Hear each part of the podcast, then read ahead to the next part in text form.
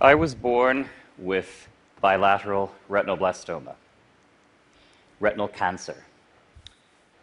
My right eye was removed at seven months of age. I was 13 months when they removed my left eye.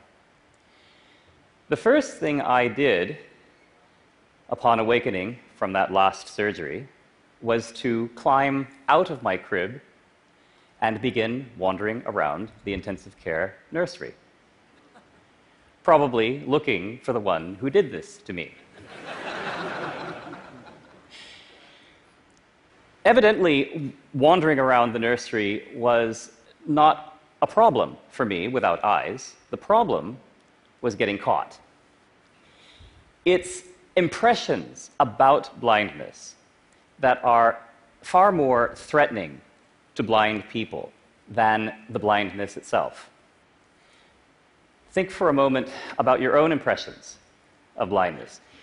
Think about your reactions when I first came onto the stage, or the prospect of your own blindness, or a loved one going blind.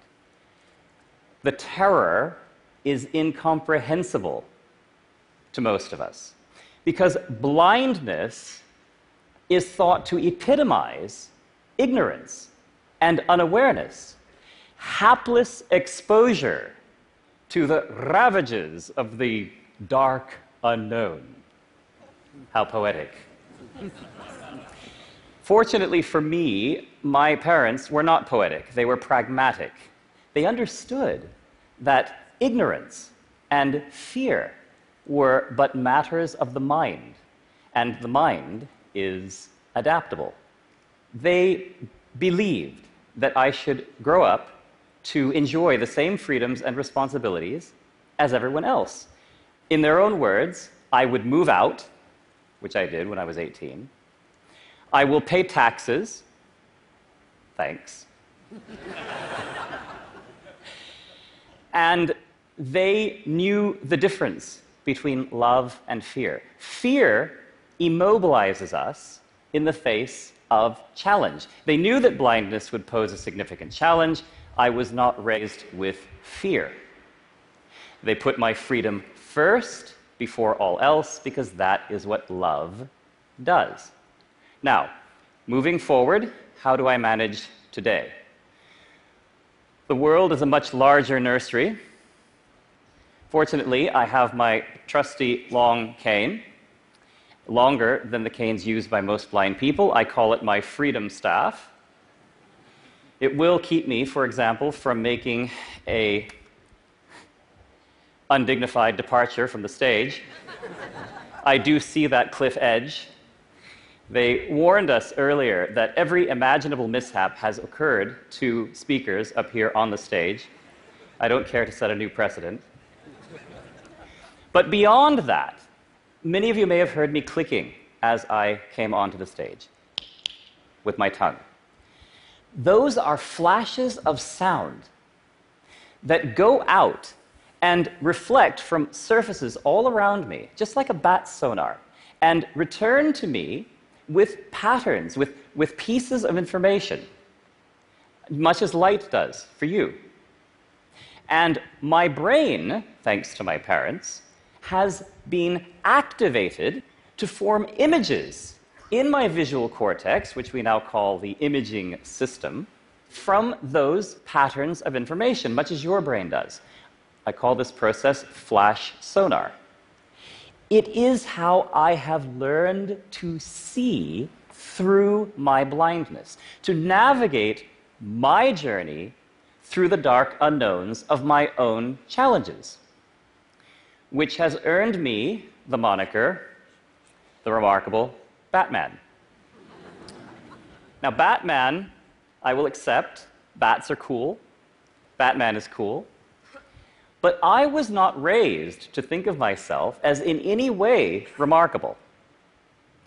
I have always regarded myself, much like anyone else, who navigates the dark unknowns of their own challenges. Is that so remarkable? I do not use my eyes, I use my brain. Now, someone somewhere must think that's remarkable, or I wouldn't be up here. But let's consider this for a moment. Everyone out there who faces or who has ever faced a challenge, raise your hands. Whoosh. Okay, lots of hands going up. A moment, let me do a head count. This will take a while. Okay, lots of hands in the air. Keep them up. I have an idea. Those of you who use your brains to navigate these challenges, put your hands down. Okay, anyone with your hands still up has challenges of your own. So, we all face challenges, and we all face the dark unknown, which is endemic to most challenges, which is what, what most of us fear. Okay? But we all have brains that allow us, that, that activate to allow us to navigate the journey through these challenges. Okay? Case in point. So I came up here and they wouldn't tell me where the lectern was. So you, you can't trust those TED folks. Um, find it yourself, they said. So and the feedback from the PA system is no help at all. So now I present to you a challenge. So if you'd all close your eyes for just a moment, okay, and you're going to learn a bit of flash sonar. I'm going to make a sound. I'm going to hold this panel in front of me, but I'm not going to move it. Just listen to the sound for a moment.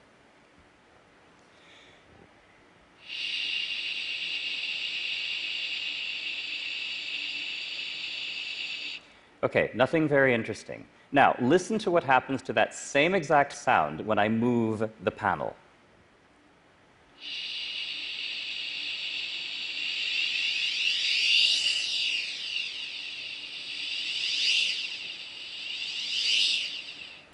You do not know the power of the dark side.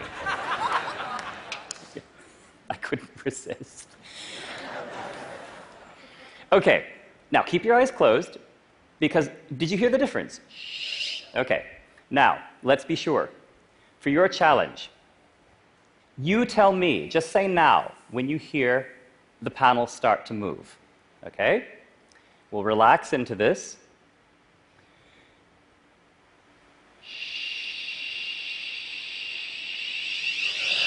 Good, excellent. Open your eyes. All right. So, just a few centimeters, you would notice the difference. You've experienced sonar. You'd all make great blind people. Let's have a look at what can happen when this activation process is given some time and attention. It's like if you guys can see with your eyes, and we um, can see with our ears. It's not a matter of enjoying it more or less, it's about enjoying it differently. Goes across, Yeah? and then it's gradually coming back down again. Yes. That's amazing. It- I can like see the car. Holy mother. Passing a tree on the right. I think you're okay. I love being blind. If I had the opportunity, honestly, I wouldn't go back to being sighted. The bigger the goal, the more obstacles you'll face. And on the other side of that goal is victory. Stop. E allora? E allora? E allora? È stato bellissimo vederlo, Juan. Vieni, vieni. Now, do these people look terrified? Not so much. We have delivered activation training to tens of thousands of blind and sighted people from all backgrounds in nearly 40 countries. When blind people learn to see, sighted people seem inspired to want to learn to see their way better, more clearly, with less fear, right?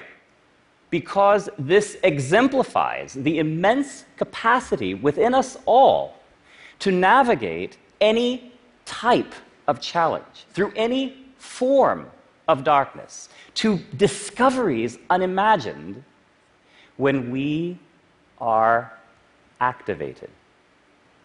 I wish you all a most activating journey. Thank you very much.